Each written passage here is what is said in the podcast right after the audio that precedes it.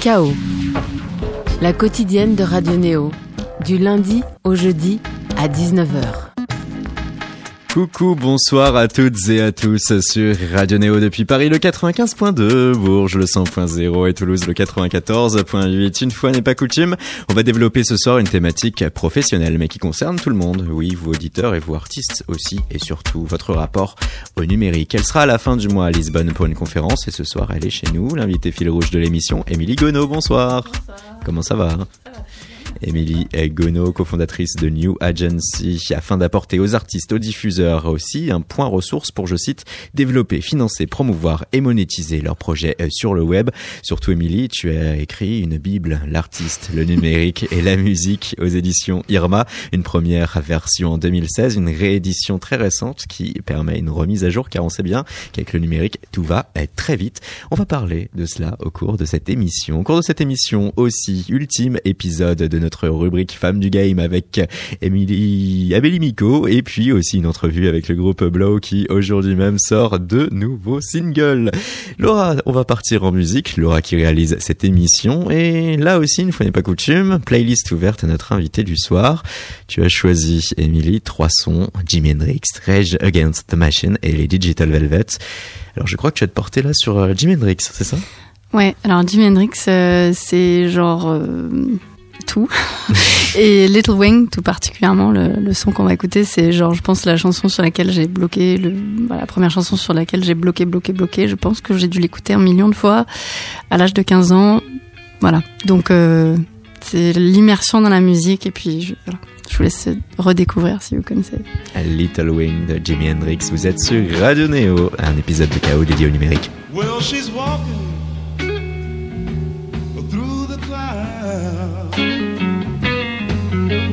Circus mind that's running wild. Butterflies and zebras, a moonbeam, and a fairy tale.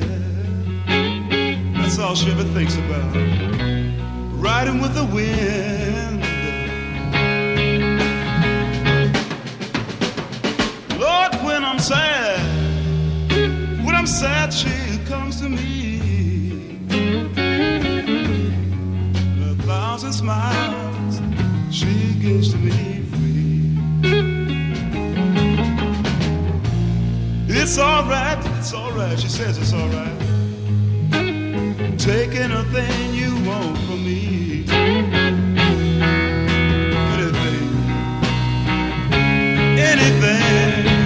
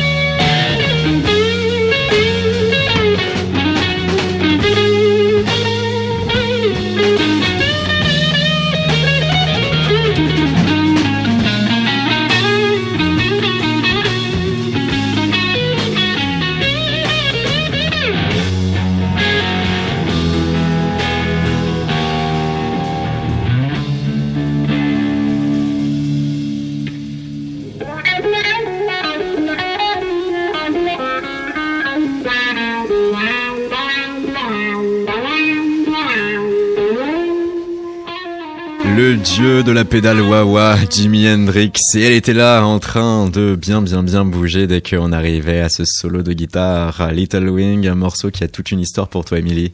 Oui, alors, oui.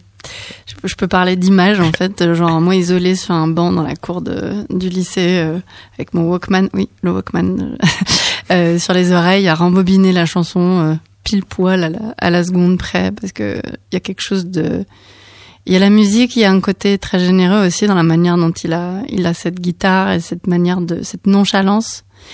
Et en même temps, quand on écoute les paroles, c'est hyper poétique. Et il y a une espèce de d'amour euh, amitié en fait pour cette personne dont il parle. Je pense qu'elle est morte, je crois. Mais c'est voilà, il arrive à habiller quelque chose de, de, de, de ouais, de, de, de, manière magnifique, alors que c'est c'est tragique, c'est triste, mais c'est la beauté de, bah, de Jimi Hendrix, quoi. Et comment se serait-il comporté en 2019, Jimi Hendrix, avec ce nouvel environnement numérique? Alors ça, une... aucune réponse possible. Non, mais il aurait fait du Jimmy, mais est-ce qu'il aurait Après, c'est une vraie question. C'est est-ce qu'il aurait eu la place hmm. pour devenir Jimi Hendrix, ou est-ce que s'il avait réussi à être Jimi Hendrix, ce dont je ne doute pas beaucoup. Euh, voilà, je suis sûre qu'il aurait réussi. Est-ce qu'on aurait eu des droits à des articles? Comment euh, voilà faire euh, la stratégie voilà. en d'autres termes, si Jimi Hendrix était là en 2019, peut-être aurait-il fait le même son, mais il n'aurait pas eu la même ouverture sur le monde qu'il a pu avoir euh, dans un ce qui a été un autre temps. Là, avec le numérique, euh, les choses changent. C'est euh, le produit même hein, de cette émission, l'artiste, le numérique, le fruit de ce livre que tu as réalisé, Miligono, une réédition qui est parue très récemment aux éditions Irma. Et pour planter le décor, on peut le dire, hein, l'ubérisation va détruire des millions d'emplois. Ça, c'était en 2015. C'était l'entrepreneur spécialisé sur le numérique Bruno Teboul. En 2017, nos confrères de France Culture relataient un chiffre, une étude. Part du gâteau de l'industrie euh, de la musique a baissé de 70% depuis l'avènement du numérique en 2002. Ça, c'était donc entre 2002 et 2016. Depuis, apparemment, les choses ont tendance à s'améliorer. Où en est-on là-dessus? Ça dépend en fait de comment on regarde et quels critères on regarde. C'est-à-dire qu'aujourd'hui, ce matin, il y avait la conférence du Snap qui disait voilà, ils ont même fait une, une dans les infos de France Inter euh, ce matin ou ce midi, voilà, euh, plus de 50% de l'industrie c'est du numérique dont 80% c'est les abonnements euh, Apple, Spotify, Deezer. Bon, ok, super. Euh, la question, c'est effectivement, c'est le SNAP, donc c'est le syndicat national des éditeurs de musique, mhm. donc c'est plutôt les majors. Euh, ça oublie un certain nombre de labels indépendants. Euh, si on se positionne sur bah, le gâteau dans son ensemble par rapport à des revenus, sur de la musique enregistrée, donc déjà on est sur une part de l'écosystème de la musique, mm. on regarde par rapport à des gens dont le business est centré, une économie autour de la musique enregistrée. On parle pas de la manière dont les artistes, eux, vont avoir plusieurs sources de revenus, dont la musique enregistrée. Et le problème, c'est, c'est un peu ce que je dis à mes étudiants aussi, euh, à la Sorbonne, c'est euh, en master, c'est il y a toujours une question entre volume-valeur. Donc euh, là, on a euh, du volume, euh, on a une très basse valeur par par entité, on a un très gros volume. Donc quand on est une major et qu'on a des catalogues avec un gros volume de titres qui font que même s'il y a voilà une addition de micro stream sur un très gros volume, on va pouvoir avoir de la valeur accumulée. Mmh, mmh. Le problème des artistes, surtout ceux qui débutent et même ceux qui essayent de durer, euh, c'est que justement, ils n'ont pas 16 euh, millions de titres ou 1 million de titres dans leur catalogue. Ils ont, euh, allez, au début, ils en ont 5, 10. Parfois, ils vont arriver à 40, 100 chansons, mais... Et encore, oui. Voilà. Donc, prime à celles et ceux ayant du contenu. Oui, alors après le terme de contenu, on peut aussi en débattre parce que la question du contenu et le terme de contenu, c'est un terme très tech qui veut dire euh, un fichier audio, un fichier vidéo, hmm. euh, un fichier Word, document. Euh, du contenu, c'est dissocié de la notion de si c'est de l'art ou une œuvre. Donc moi, j'ai, dans le numérique, on parle de contenu parce que c'est un vocabulaire des plateformes qui hmm. distribuent. si on veut parler d'œuvre, euh, bah, sur des plateformes comme YouTube, vous avez des œuvres qui côtoient euh, des vidéos de chats. je sais pas si on peut parler d'œuvres. Chef d'œuvre du mal, j'en sais rien, mais ou du, de la mignoncité, mais voilà. Comment exister dans la jungle d'Internet C'est le propos euh, de ton livre et pour toi surtout, c'était l'idée de pouvoir créer des outils qui permettent aux artistes de rester des artistes et de ne pas devenir des entrepreneurs du numérique par la force des choses? En fait, j'ai aucun problème avec la notion d'artiste entrepreneur. Au contraire, c'est porté par la gamme et, et, maintenant aussi un peu par la Dami. Je trouve ça très bien de, de désacraliser le côté l'artiste, dieu ou déesse qui doit être totalement déconnecté du réel. Je pense que c'est aussi un, une façon par le passé qui a été utilisé pour un peu infantiliser l'artiste et les désintéresser de, de, comment ça se passe et de, du partage de cette valeur. Maintenant, euh, non, le, le problème c'est que euh, le, le, danger quand on parle d'entreprise et de business, etc., c'est que les artistes sont tellement obsédés par euh, l'ère dans laquelle on est du quantitatif et de tout quantifier, de tout analyser, de tout compter, mm. que on en arrive à euh, un basculement où on commence à se demander qu'est-ce que je dois faire pour que ça marche, qu'est-ce que je dois faire comme musique, qu'est-ce que je dois créer pour que le client, en fait, les fans, qu'est-ce qu'ils aiment, qu'est-ce que je leur donne? Et du coup, on a basculé. On n'est plus dans un truc où l'artiste dit bon, bah moi j'ai besoin d'exprimer ça et je vais m'entourer de personnes qui vont m'aider à trouver les gens qui vont se sentir en résonance avec ce que j'ai besoin d'exprimer. On est dans un rapport marchand où euh, on doit être en mesure d'avoir du clic, donc de s'adresser pleinement à ses clients. Et, le problème, c'est que quand le client devient roi, on n'est plus dans de l'artistique. Ça peut prendre une forme en partie artistique, mais le propos, mhm. potentiellement subversif, quand on est dans une logique de plaire au client, on n'est plus dans du subversif. À moins qu'on soit dans une logique de, de 15 heures, de quart d'heure de gloire et tout ça, mais c'est encore autre chose. Ton livre, en tout cas, permet d'apporter des solutions. Avant d'y venir point par point, chapitre par euh, chapitre, euh, il faut continuer. bon, on n'a que une heure. c'est déjà pas mal. on va continuer à contextualiser euh, la chose. Donc, Internet va surtout rendre obsolète nombre d'intermédiaires. et déjà que la révolution numérique a rendu plus accessible que jamais la création musicale, là, on peut aussi du tac au tac faire écouter son son du monde, au monde entier. Une question vaste, large, simple à poser. Est-ce que dans ta démarche euh, et dans ton rôle actuel, là, en 2019, toi, tu entrevois à terme, à travers euh, cette découpe des intermédiaires, la fin annoncée des labels alors la, la fin. Question vieille comme oui, non, mais c'est bien. Il faut, il faut, il faut les poser. Il faut continuer de les poser. Euh, ça a été euh, euh, un peu genre oui, ça y est, c'est fini les labels euh, parce que bah, l'industrie du disque, donc les labels se, se cassaient la figure et les gens disaient c'est bon, c'est le nouveau monde. la question c'est en fait déjà c'est quoi un label? Euh, c'est est-ce qu'on parle des majors? Euh, même si les majors sont, sont très bien sortis en fait. On l'a vu notamment dans comment elles ont négocié avec les plateformes et les nouveaux gagnants donc euh, les plateformes de streaming. Voilà, donc elles sont actionnaires bon bref. Euh, la question c'est quel est le rôle d'un label? Et même si on dit ok il y a plus de label qui fait le job? Donc, euh, est-ce que l'artiste aura le temps de lui de faire le job il faut, Si à partir du moment où on a des sons et qu'on les a enregistrés et qu'on mm. doit les diffuser, euh, il y a quand même un certain nombre de choses à faire. Donc, euh, le fait de les enregistrer, alors peut-être que l'artiste commence à tout faire, et peut-être que si les artistes commencent à dire, ouais, mais en fait, moi, je, je veux pas tout faire, je peux tout faire, mais est-ce que je veux tout faire? Est-ce que je peux peut-être déléguer certaines choses? Euh, on ne peut oublier avec le numérique que l'industrie de la musique en tant que telle a toujours beaucoup de métiers, de spécificités mm. qui se conservent y compris avec le temps.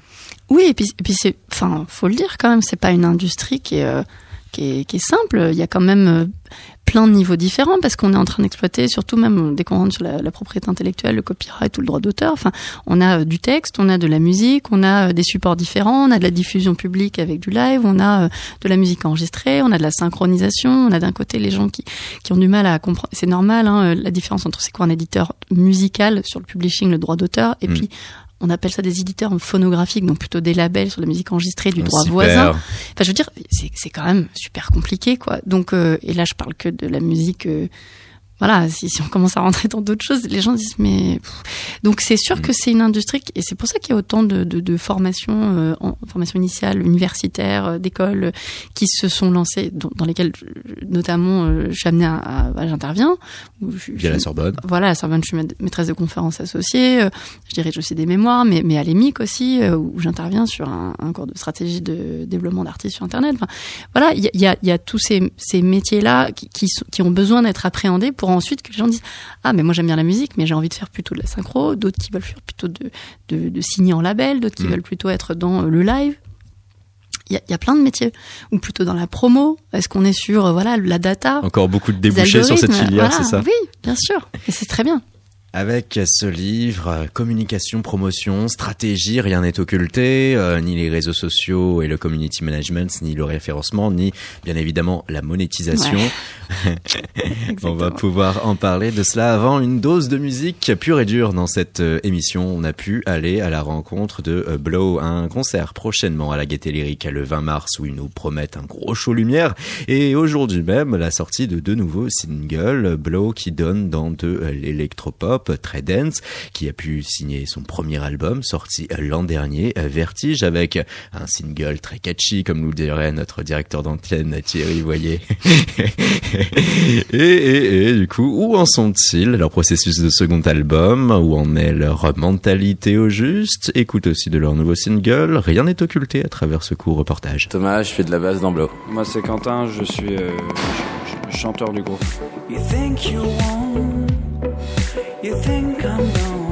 Que s'est-il passé depuis Vertigo, depuis Kill Me on the Moon pour vous? Eh ben, On s'est enfermé en studio et on, a, on, est en train de bosser sur le deuxième album. On fait ça sans relâche. Euh, voilà ce qui s'est passé. On a un peu tourné aussi. Comment vous avez vous-même digéré ce premier album, euh, tous les retours que vous avez pu avoir euh, de la part du, public, toutes les critiques aussi de la presse? Est-ce que ça a influé votre process pour ce deuxième album? Euh, Non, non, pas du tout. En fait, on, travaille dessus depuis un an à peu près, hein, maintenant depuis l'hiver la fin de l'hiver 2018. ça fait ça fait quasiment ça fait environ un an donc on est à fond dedans depuis. On savait très bien que le premier album c'était euh, le début. Et cette suite, comment elle va se caractériser? S'il fallait à nous tirer du chapeau certains adjectifs pour euh, développer ce que l'on pourrait retrouver sur le second album que l'on n'a pas sur le premier? Bah, il va y avoir des featuring.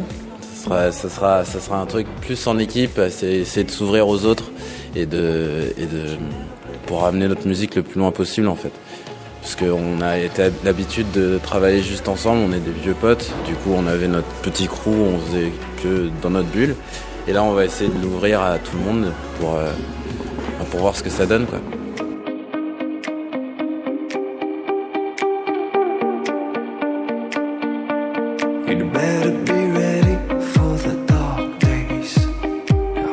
Beaucoup d'énergie euh, aussi, physiquement et mentalement. Ça doit être une phase spéciale, non euh? Ouais, c'est bah, stressant. C'est stressant. C'est sûr que euh, on se dit que si tout se passe bien, ça peut être vraiment super, mais, mais si on n'y arrive pas, ça, va être de l'énergie et du temps de, perdu. Il va falloir enchaîner. Mais on est prêt à ça. On est prêt. On sait que le deuxième album, ça allait être compliqué dans le sens où les gens savent qui on est, il faut aussi surprendre, il faut se surprendre soi-même. Euh, on est assez exigeant, on est content de ce qu'on a fait avec le premier. Après, on a été assez pris par le temps. Euh, il a fallu le faire vite, ce premier album. On n'a pas de regrets parce qu'avec le temps qu'on avait, on est content de ce qu'on a fait. Par contre, on, attend plus euh, du deuxième album, même personnellement. On a envie de, passer à l'étape au-dessus, à tous les niveaux. Donc, donc pour ça, il bah, faut se donner les moyens, il faut se donner du temps de l'investissement euh, mental, même euh, financier, ça va être euh, voilà, c'est un, ça va être un gros chantier, mais on est content d'y être et on espère que ça va bien se passer. Les conditions changent. à partir de là, est-ce que vous sentez que vous avez encore cette grinta, cette énergie des débuts? On a une plus grosse grinta en fait maintenant. Parce que quand au, tout début, tu es assez insouciant. Là maintenant, on est un peu plus conscient. Du coup, la grinta est, est, bien plus grande en fait. C'est comme si tu la musique pour pour euh, les musiciens qui sont dans notre dans notre cas en fait, c'est comme avoir un peu une petite épée de Damoclès au-dessus de la tête. C'est qu'on est en mode si on n'arrive pas à, faire le produit qu'on voulait, eh ben on va être frustré toute notre vie parce qu'on n'y serait pas arrivé. Et si on n'arrive pas maintenant, eh ben merde, je vais être frustré dans dans trois mois. Tu vois ce que je veux dire? Donc c'est un truc où tu peux pas ne pas plus avoir la grinta parce que si on le fait pas, on, va déprimer. Et ça, c'est hors de question. Et l'envers du décor Où est-ce que vous enregistrez? Comment vous composez en ce moment? Comment ça se passe ce second? Bah, Notre guitariste avait un studio dans Paris. Du coup, on bossait avec lui euh, dans un super studio. On passait nos journées là-bas. Là, il a déménagé, toujours dans Paris. Donc, du coup, euh, on a une, petite, un petit moment de pause. Et puis, on va reprendre en studio avec lui. Euh, la fin du mois de mars là. Donc euh, on est là, là où aussi on peut, on peut, se permettre de d'en vouloir plus, c'est qu'on est dans de meilleures conditions. Le, premier album, c'était beaucoup de home studio, à droite à gauche, dans les chambres, avec des micros à l'arrache, euh, euh, sans trop se prendre la tête sur certains sons aussi. Tandis que là, on est à Paris, c'est quand même un luxe d'avoir des studios, des de vrais studios de musique où tu peux rester toute la nuit, tu peux mettre le son à fond et t'emmerdes personne. Donc on peut se permettre de prendre plus de temps. Donc c'est pour ça qu'on on, s'y. Vous pouvez même arriver en studio sans avoir un morceau prêt euh, de hasard déjà. En fait, maintenant, on n'a plus besoin d'être avec notre ingé son euh, euh, en mix pour être vraiment dans de super conditions. Maintenant, on, y est même pour composer les titres. Et l'expression même de cet album, d'un point de vue purement artistique. Quelles sont vos ambitions? Qu'est-ce que vous voulez dire là à ce stade de vos vies? Thomas qui a quand même son style de basse et, les chœurs aussi, les, les chœurs qu'on utilise quasiment partout, euh, c'est assez récurrent et ça a fait notre patte avec le temps. Ça fonctionne plutôt bien. Maintenant, c'est de pousser encore la musique encore plus loin, faire des morceaux euh, qui peuvent être longs aussi. On se permettait moins de choses en fait sur le premier album, on a eu moins de temps aussi. Là maintenant on peut se dire on s'en fout, on va plus dans des trucs un peu barrés, des trucs sans voix, on va tenter des featuring. Et même notre, producteur et manager, ça a été le premier à dire par contre là les gars lâchez-vous, on s'en fout, que ça soit un peu catchy, efficace, faut y aller, faites-vous plaisir. Et après, dans les messages, je pense que les, les textes, je réfléchis jamais à ce que je vais vouloir chanter ou dire avant d'écrire. Ça vient souvent un peu naturellement. Je m'inspire aussi beaucoup de, poètes, d'écrivains, de chanteurs, de chanteuses. Euh, donc, euh, donc les textes, il n'y a pas vraiment de message, mais c'est souvent quand même relativement sombre et, euh, quand même, comme pas mal de, groupes, il hein, faut le dire, euh, sur euh, l'espoir qu'il faut garder, même si notre génération et les générations à venir, le monde fait un peu peur. Ça, je suis pas le premier à le dire, tout le monde le sait. Et je pense que parfois dans mes textes, inconsciemment, je, involontairement, j'en parle aussi quand même. Alors, parlons de ces deux nouveaux singles qui sortent là aujourd'hui même. The Limits pour commencer. Mais ce morceau, c'est un morceau très pop, euh, assez, euh, assez rentre dedans, mine de rien. Il y a le son de guitare euh, qui est plus rock qu'a trouvé Jean. Je le trouve bien. Je trouve que ça change un peu de ce qu'on a fait avant.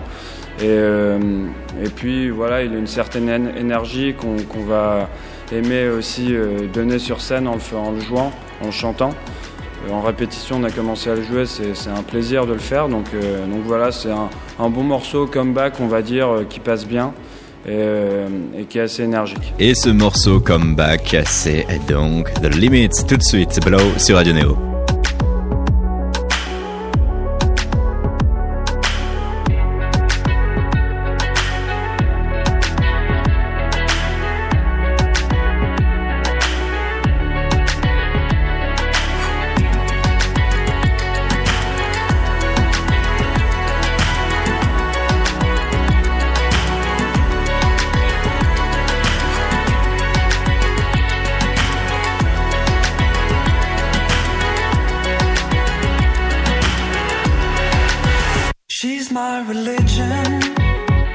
And I gotta tell the truth. If not for her, I wouldn't have a clue. Self demolition. I gotta swallow my pain from the greatest heights. Drugs running in my bones. I always go to parties, even if. Trying to reach the sun, seeking to touch the fireball.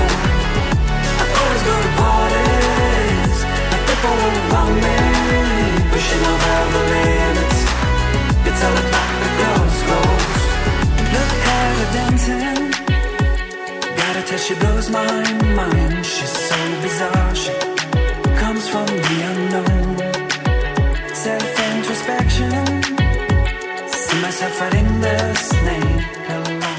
Le morceau du comeback pour ceux qui nous avaient pondu Kill Me on the Moon, le groupe français Blow à l'instar The Limits, un single qui est sorti quoi? Bah aujourd'hui même, tout juste. Ainsi on se le devait de pouvoir bien le diffuser sur Radio Neo. Et si jamais vous aimez ce groupe ou que vous êtes tout simplement curieux, il y a ce concert à la Gaieté Lyrique le 20 mars euh, prochain. On reviendra sur ce groupe au cours d'un chaos ultérieur. Mais tout de suite, on est là pour parler euh, numérique. Je dirais même plus artiste numérique et musique. Le livre de Émilie Gonneau réédité récemment et il y a un site ressource hein, pour accompagner la chose, ANM, le livre tout attaché.com, avec des PDF qui permettent euh, d'approfondir le livre. On retrouve un calendrier éditorial type euh, sur Excel pour euh, savoir en tant qu'artiste comment séquencer sa communication sur Internet et en utilisant aussi les diverses applications et autres. Et on a aussi une checklist stratégie assez complète pour revoir toutes les questions essentielles.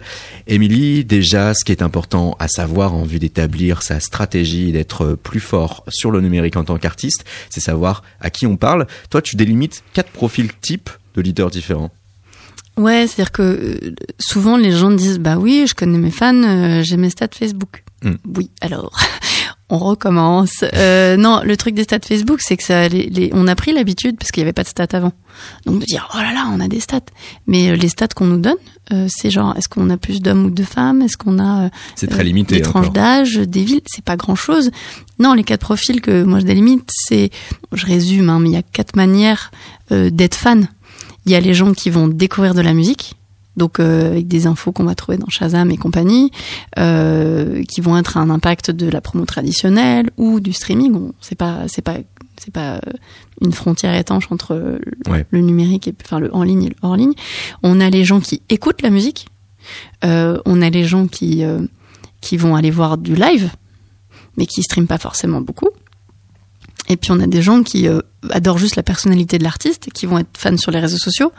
Et du coup, on a tendance à se dire, bah voilà, mes fans, c'est ceux qui sont sur les réseaux sociaux, alors qu'en fait, on regarde pas assez les autres données. Alors après, je suis pas en train de dire que c'est quatre profils étanches. Ce qui est intéressant, c'est d'arriver à voir, euh, voilà, euh, des chemins de traverse par lesquels, pour essayer de, de, re- de reconstituer des chemins par lesquels les gens découvrent l'artiste. Une fois qu'on a compris comment les gens découvrent, on, arrive à avoir une espèce de cartographie en relief de où sont les fans, comment et quel rapport ils ont, comment ils vont partager, que- qu'est-ce qu'ils aiment chez l'artiste. Et du coup, ça permet de dire, bah, pour les gens qui sont vraiment sur euh, voilà, quels outils on va utiliser et, voilà, quel discours on va avoir, parce que sinon, les gens qui disent, bah voilà, moi j'ai j'ai automatisé mes posts. Euh, voilà, je poste sur Facebook, donc ça va Ouais. partout. Mais, en fait, c'est c'est c'est un peu dommage déjà, c'est un peu paresseux. Je comprends qu'on n'ait pas le temps, mais surtout c'est c'est vraiment. Tu une recommandes partie du encore aujourd'hui pour les réseaux sociaux d'avoir vraiment des posts qui puissent être personnels euh, et, et puis surtout aussi uniques selon les réseaux sociaux qu'on utilise? Oui, parce qu'en fait, c'est, je sais pas, j'aime j'aime bien faire une comparaison. Genre, Les réseaux sociaux, c'est comme, euh, c'est comme des bars. Donc euh, oui, on sert de la boisson, on est là pour passer un moment, mais mais chaque bar va avoir sa déco, va avoir des gens différents. On va peut-être aller à tel bar à telle heure, mais on va aller sur tel autre bar à tel autre moment. Et il y a peut-être des gens qui vont lâcher en cours de route et d'autres qui vont nous rejoindre. Et c'est la même chose. Donc si jamais on dit, je prends une métaphore, bah écoute, euh, moi j'ai des trucs à te dire, mais en fait, je vais rester dans le bar et t'as T'es dans l'autre bar, mais t'as qu'à allumer la télé et puis tu verras, je t'enverrai ce que tu verras ce qui, il y a une webcam et tu verras Ça ce qui se passe fossé. ici. C'est pas très sympa, Ouais. quoi. Donc, euh, les gens vont dire, bah, si c'est ça, t'as pas fait l'effort. Donc, je suis pas en train de dire qu'il faut passer sa journée sur les réseaux sociaux. Loin de là. La question, c'est de dire, euh, on, on peut juste déjà adapter un même message à des moments différents et avec des codes différents de chaque réseau. Euh, mais ça se programme, ça. Donc, on n'est pas obligé d'y passer, euh, d'être là derrière son ordi au moment où on a besoin de le dire. Ça, tu en parles? Oui, livre oui, j'en parle, bien sûr. Et tu recommandes euh, d'ailleurs pour euh, celles et ceux artistes qui vont avoir plus de difficultés sur les réseaux sociaux de faire l'effort et de réussir à trouver les fonds pour investir sur un community manager ou pas? En fait, la question du community manager ou de la community manager, hein, soyons paritaires, bien sûr, c'est important. Euh, c'est c'est pas c'est pas tant de dire voilà si vous dépensez pas tant d'argent, si vous n'êtes pas entouré. Euh, déjà, il faut savoir euh, qu'est-ce qu'on a envie de dire. Et souvent, je retombe sur la question en germe là-dedans, c'est ben moi j'ai rien à dire, donc je communique pas. Alors, quand on creuse un peu, c'est genre, bah, j'ai rien à dire parce que j'ai pas d'actu. Et du coup, c'est- assez symptomatique du fait que les artistes pensent que s'ils n'ont pas d'actu, donc s'ils n'ont pas été validés par des, des, des tiers, euh, ça veut dire que leur projet n'a aucun intérêt. Ce qui est un peu paradoxal, puisqu'ils Validé ont par des tiers, autant de donc tout. par des labels ou autres qui vont dire ok on sort ton single extérieur. ou un regard extérieur Ouais, quelconque ou un oui. média, ou un blog, ou, ou un voilà. programmateur de concert Voilà. ouais. C'est comme si, genre, on, donc, euh, on fait tout ça parce qu'on a besoin d'exprimer quelque chose, mais en fait, s'il n'a pas été validé par quelqu'un, même des fans, ça veut dire qu'en fait, ou même on va dire une caution, on va dire officielle, ça veut dire que ça vaut pas la peine. Ben non, au contraire, euh, c'est super important. Donc toute la question de c'est sur quoi on communique, et j'en parle dans le livre, c'est genre, bah, avant même de relayer de l'actu, Hmm. pas là juste pour passer les plats, de dire voilà machin a parlé de nous, ça c'est bien, ça rassure, c'est ça rassure les gens qu'ils ont bien fait de vous suivre avant que tout le monde ne le fasse. Bien sûr, vous étiez là à la première heure, mais euh, la com, c'est surtout de de, euh, de de donner à, à voir le, le les coulisses du processus créatif et de pourquoi l'artiste décide de faire euh, et de, de faire ses choix artistiques. Mais ça va de, de tel mot, de, de, je sais pas, de tel son, de tel instrument. Après, on pourrait tout expliquer. Je suis pas en train de dire qu'il faut le faire. Euh, C'est-à-dire que déjà comprendre ce que c'est que sur quoi on communique. Et la deuxième chose, c'est que l'artiste décide ce sur quoi il ou elle a envie de communiquer. S'ils ont pas envie de communiquer, il faut pas les forcer non plus. Pourquoi ça va être mal fait Bah non, et puis, et puis voilà, c'est, c'est comme des élastiques. C'est-à-dire que si vous tirez trop loin, évidemment, ça revient. Les artistes sont des élastiques. Éditer une stratégie de communication numérique, voilà, qui est fondamentale parce que oui, c'est une jungle Internet et chaque jour des nouveaux titres euh, à l'appel. Euh, là-dessus, on a un exemple, nous, qui est assez emblématique en France, le cas de Kitsune Music. On avait pu faire, euh, c'était quoi? Bah, c'était la dernière émission KO, c'était mardi dernier où on avait échangé avec le manager du label Baptiste Salibartan et depuis 2014-2015 à peu près, ils ont lancé un nouveau service, les Hot Stream, chaque semaine deux, trois nouveaux morceaux qui vont être streamés selon mailing list à celles et ceux qui le désirent. Et cela va favoriser encore plus hein, ce sentiment euh, d'éphémère à travers Internet, le fait qu'on va avoir euh, accès globalement à 10 milliards de gens potentiellement, et donc euh, qu'on a accès à personne par la même. Baptiste Salibartan, écoutons-le là-dessus. Finalement, le streaming est un peu... Je, pense que c'est un peu le, le, le format qu'on attendait chez Kitsune. On avait hâte que ce soit inventé finalement, parce qu'on a toujours fait des compilations et le streaming est là pour ça. Les playlists, c'est euh, c'est le truc qu'il faut avoir aujourd'hui quand on sort un titre, c'est dans quelle playlist je suis. Avant, c'était dans quelle compilation je suis. Voilà. Et euh, c'est vrai qu'on a embrassé cette nouvelle technologie euh, à bras ouverts chez Kitsune et, le streaming. On, voilà, on creuse, on essaie de voir comment on peut au maximum mettre en avant les artistes qu'on a envie de pousser sur le label. Ouais. Et oui, car depuis quelques années maintenant, vous pratiquez une série avec euh, trois morceaux lâchés chaque semaine euh, à une communauté de fans. C'est ça. Ça a été lancé en 2015 sous le nom de Kitsune Hot Stream à l'époque. Voilà, aujourd'hui on a on a un peu tout rebrandé, mais euh, on sort trois singles par semaine, toujours confondus. tout pays d'origine confondu, c'est super intéressant parce que l'idée c'est vraiment de voilà d'avoir cette compilation, cette playlist qui ne s'arrête jamais de pousser un peu les, auditeurs à se dire voilà je m'abonne à cette playlist euh, sur sur ma plateforme de stream que j'utilise que ce soit Apple Deezer euh, Spotify ou même Tidal on est on est on est partout.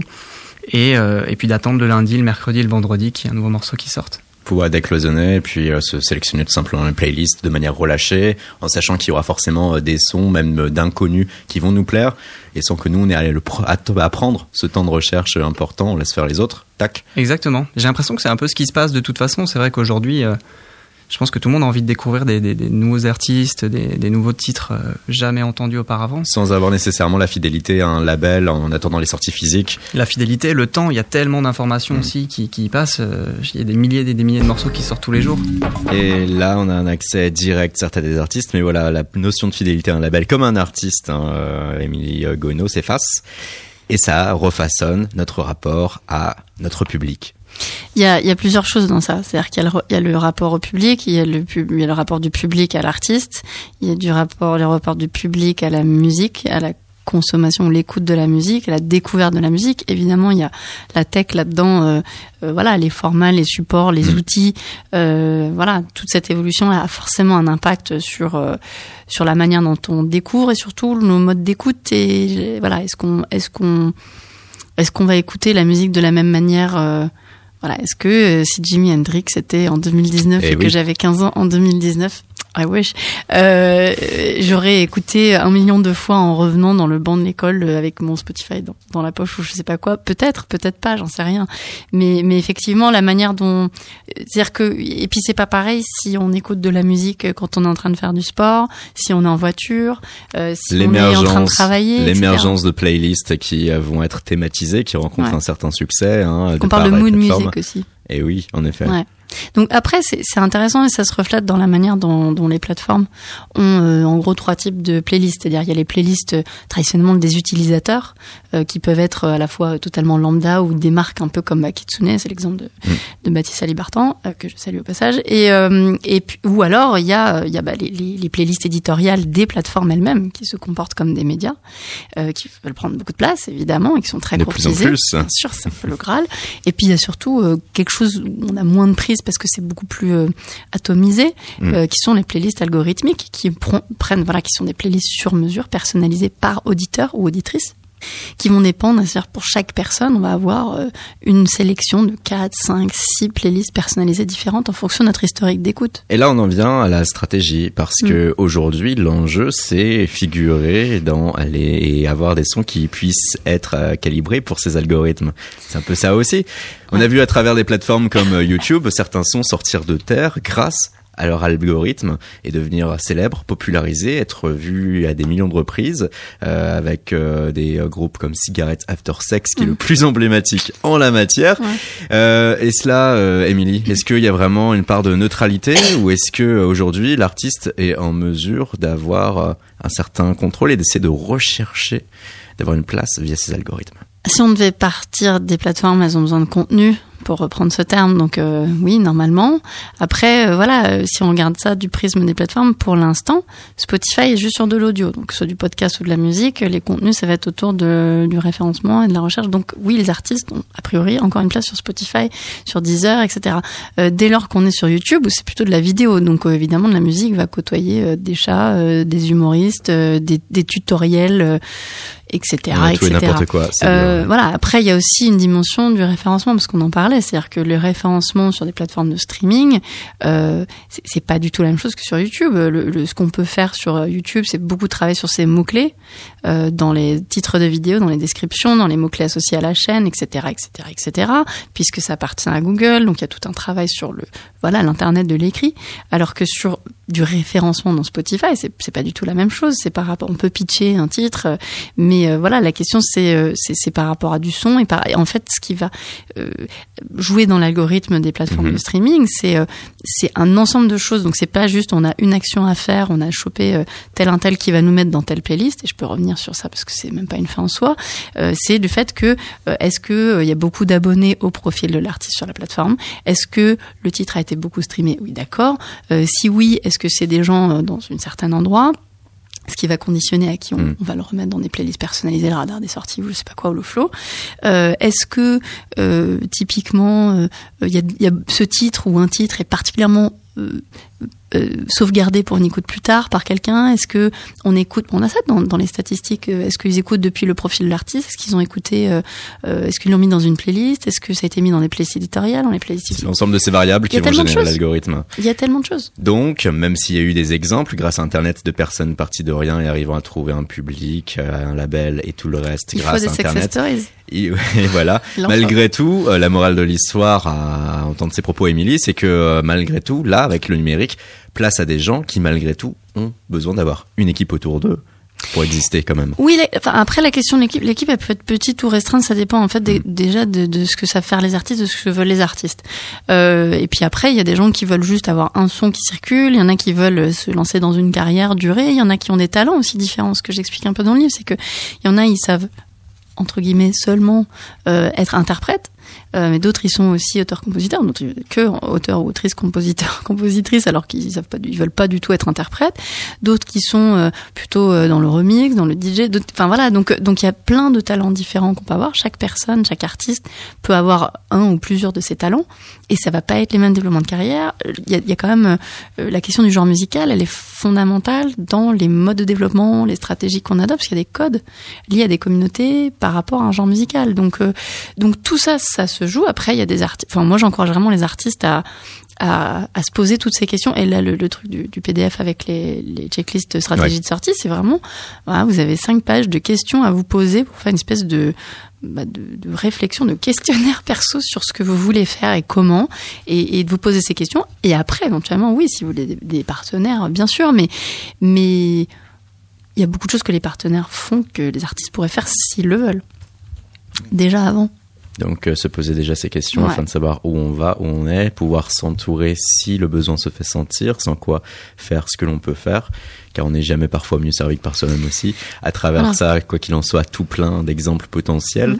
Et, euh, Et, et surtout, c'est ne pas ne pas attendre, euh, euh, ne pas avoir les partenaires comme Mm. euh, des espèces de sauveurs ou sauveuses miracles. C'est pas, c'est se pas prendre ça. en main. Voilà, et l'artiste entrepreneur, c'est un peu ça l'idée, c'est de dire, bah voilà, on n'est pas obligé de tout faire, mais on pilote. Et Mm. pour C'est ce que cela- veut l'artiste. Ouais. Tu as parlé donc de cette checklist stratégie, ça s'est à retrouver sur le site internet ANM le livre tout attaché.com.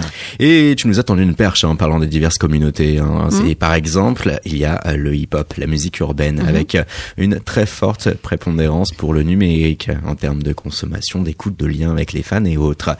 Eh ben, en parlant hip-hop, nous, on parle femmes du game. Depuis deux semaines, on a cette série de rubriques menées par Amélie Miko en lien avec cette journée internationale des droits des femmes qui s'est tenue comme chaque année le 8 mars. Elle a fait une série, une rencontre avec cinq personnes issues de l'industrie du rap pour percevoir, elles, leur perception du féminisme dans le rap et bien d'autres choses aussi. Cette émission, cet épisode avec Virginie Collet de Trust TV. Notre invitée du jour est discrète, passionnée, passionnante, déterminée. Une femme de l'ombre avec un CV impressionnant. La preuve, elle débute avec le magazine L'Affiche en tant que responsable des partenariats concerts. Elle dit un jour à Olivier Cachin qu'il faut absolument faire un papier sur des danseurs de hip-hop qui sont incroyables, Junior et Nell. Olivier Cachin lui répondra Ah ouais? Alors tu écriras l'article.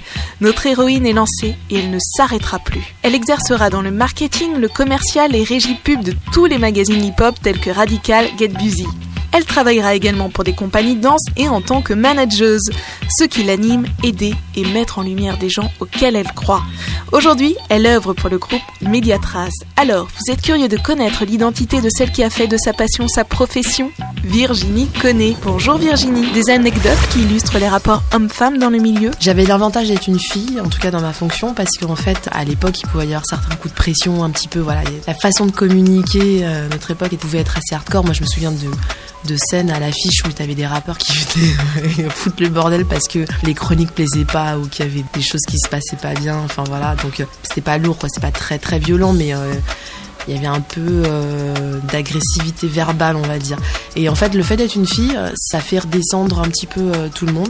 ça, c'était un avantage parce que t'es mal de discuter entre deux mecs et que ça monte. Mais je pense qu'il respectait aussi le fait qu'on soit là, bien présente et qu'on savait les remettre en place parce qu'à un moment donné, il fallait aussi les remettre en place et qui le prenait plutôt bien. Donc non, moi, il y a toujours eu du respect. J'ai pas eu de problème particulier avec des rappeurs ou des promoteurs ou producteurs ou autres.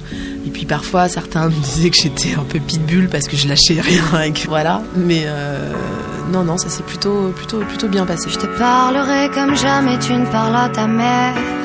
Tu me seras redevable si je te paie un verre. Je t'harcèle avec dix potes juste pour avoir ton numéro. Il faudra que tu sois gentil si je t'emmène au resto. Si tu me dis non, je te ferai changer d'avis. Je te foutrais la misère, je te pourrirais la vie. Je ferai selon mon orgueil, selon mes envies. Je te dirai que t'es la seule, je te ferai sentir unie. Peut-on être féministe et aimer le rap Pour ma part, je suis pas féministe du tout, mais vraiment pas. Mais je pense qu'on peut l'être effectivement. On peut être féministe et aimer le rap parce que de toute façon, il y a effectivement plusieurs raps. En tout cas, moi j'ai connu plusieurs raps et donc euh, effectivement, on peut pas tout mettre dans un même panier parce que euh, aujourd'hui, euh, il y a du rap conscient, il y a des. En fait, c'est juste une une prise de parole en fait. Donc chacun est libre de dire ce qu'il a envie. Et effectivement, il y a des choses qui, que les féministes ne doivent pas trop apprécier. Mais il n'y a pas que ça, déjà, dans un premier temps. Donc je pense que oui, effectivement, on peut. Moi, je le suis pas parce que j'ai jamais. Euh, je me suis jamais posé la question ah oui, mais je suis une femme. Euh, est-ce que j'ai le droit d'exister dans ce milieu? Est-ce qu'on me respecte euh, autant dans ce milieu qu'il le faudrait? Est-ce que non, j'étais juste là. Moi, j'ai eu pas mal de bienveillance autour de moi. J'ai eu cette chance. Faut dire que j'étais pas mal plus avec les danseurs au début de ma carrière qu'avec des des rappeurs. Donc c'est aussi une autre énergie. c'est assez fun. Il y avait une très très bonne entente entre les gens. Voilà, c'est une question qui est un peu compliquée pour moi parce que je me la suis jamais posée en fait. Je rappe. Suis-je le rappeur le plus hardcore? Je ne cherche pas le crossover. Ma voix est trop virile pour le vocodeur. La plupart des rappeurs ont baissé leur futal. Moi je dénonce le système depuis la vie est brutale. Skyrock les a mis à genoux. Comme l'Occident devant Netanyahou. Une punchline qui pourrait résumer ton parcours. C'est assez old school, mais euh, je trouve que c'est tellement ça et tellement avant-gardiste. C'est le monde de demain, quoi qu'il advienne, nous appartient. La puissance est dans nos mains. Pour moi, c'est ça résume tout, ça résume ce qu'est cette culture. C'est-à-dire, euh, on fait des choses par nous-mêmes et, euh, si on arrive à être quelqu'un, et de toute façon, c'est une philosophie de vie aussi que j'ai, c'est que aujourd'hui, si on arrive à faire quelque chose, c'est que on tient notre destin entre les mains, c'est qu'on peut le faire et on est quelqu'un et il faut qu'on se batte pour, euh, pour exister et pour dire qu'on existe et voilà. Le monde de demain, tant qu'il a nous appartient, la puissance est dans nos mains, alors écoute ce refrain.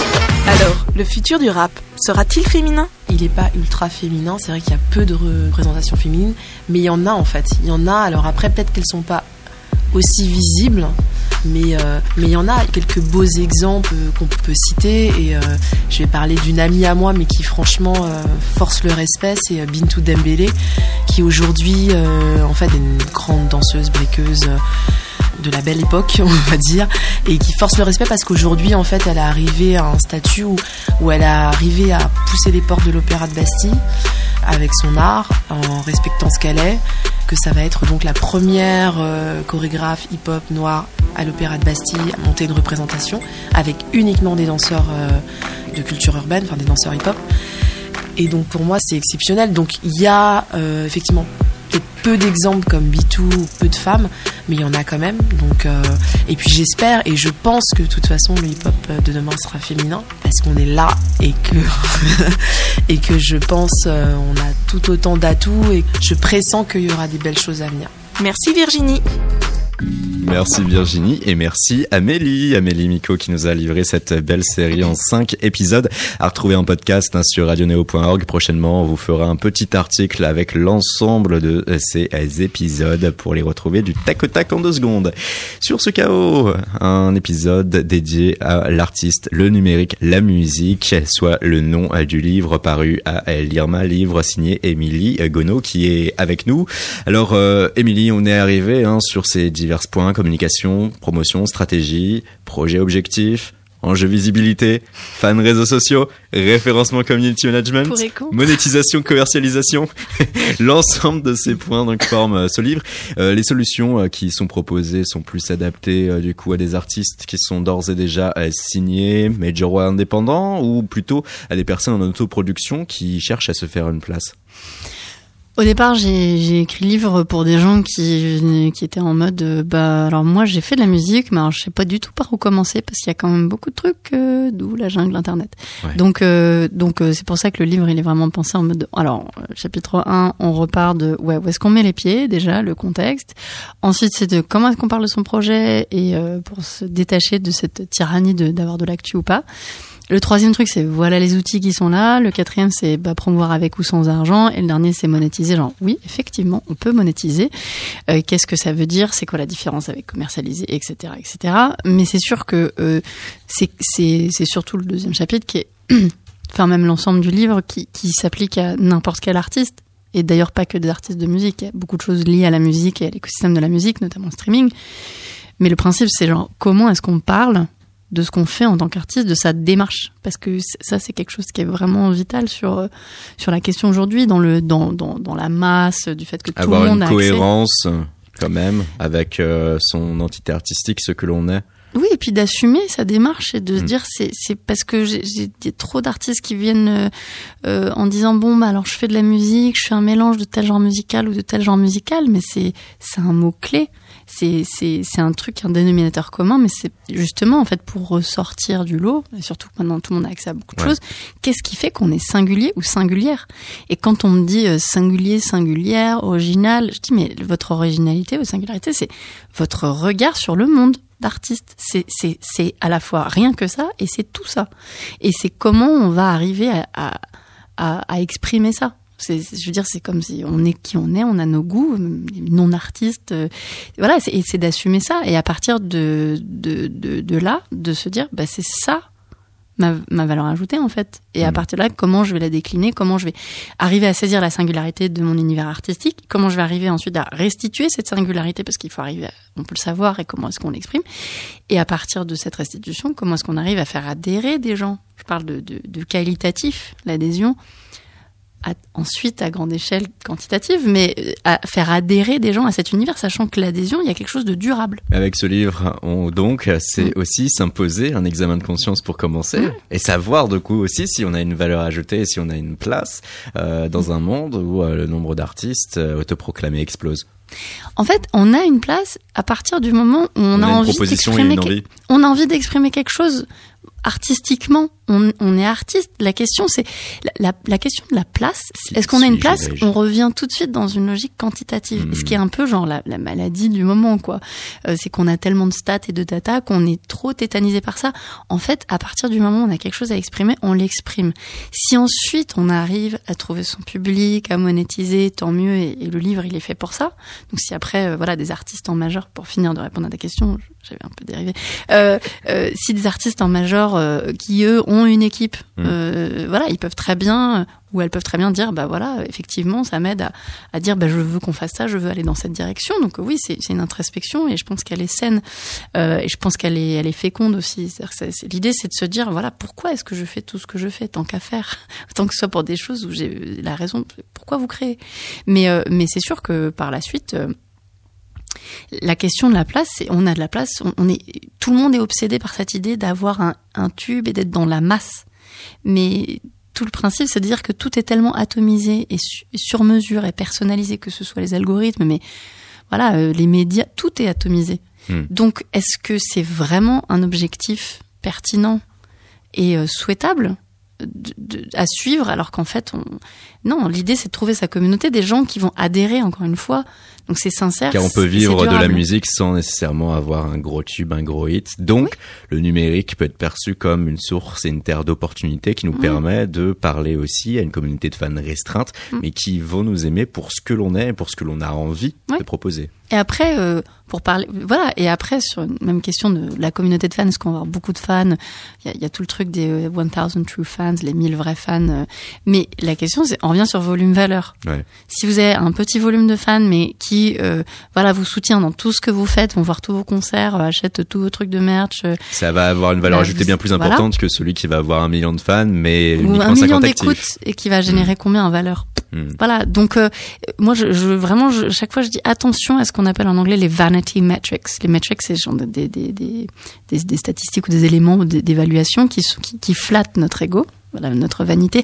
J'ai un million, j'ai truc, mais en fait, concrètement, euh, restons euh, très focus, un peu punk, quoi, dans l'idée de genre, je reste focus sur ce que je veux et ce qui est important pour moi, et je suis pas dans une logique de et, et, et on se dit bah qu'est-ce qui est important pour moi? Et là on arrive à déterminer ses objectifs et ce qu'on va faire Aujourd'hui, on peut donc rester punk dans son approche et réussir. ouais je pense après le punk c'est beaucoup plus que tout ça mais il y a une euh, y a une exigence et puis il y a une y a une intransigeance aussi dans le punk On y vient parce que certes, ce n'est pas punk d'un point de vue purement musical, mais dans le contenu quand même. Hein. Tu as sélectionné ouais le bon vieux classique des Rage Against the Machine, Killing in the Name of, extrait pour Radio Neo pour KO.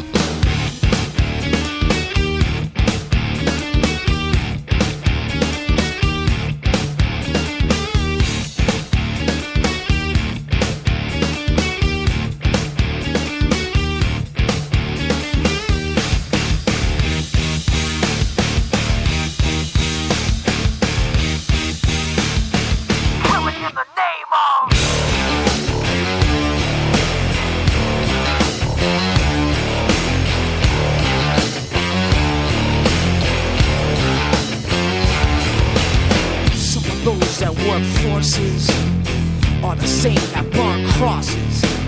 Some of those that work forces are the same that burn crosses. Some of those that work forces are the same that burn crosses. Some of those that work forces draw the same that burn crosses.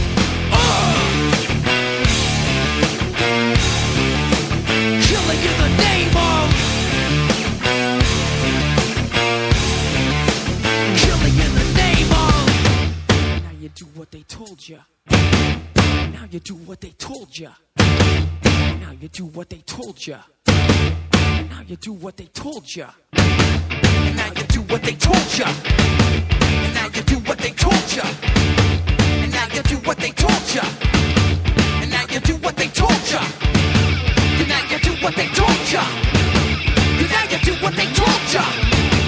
Now you do what they told you.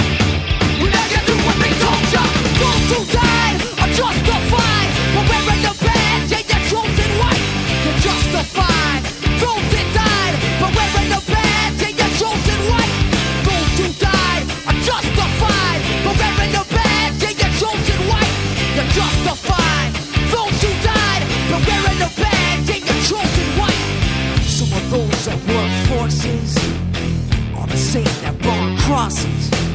Some of those that work forces are the same that burn crosses. Some of those that work forces are the same that burn crosses. Some of those that work forces are the same that burn crosses. Et waouh Ils le font mieux que nous. Hein.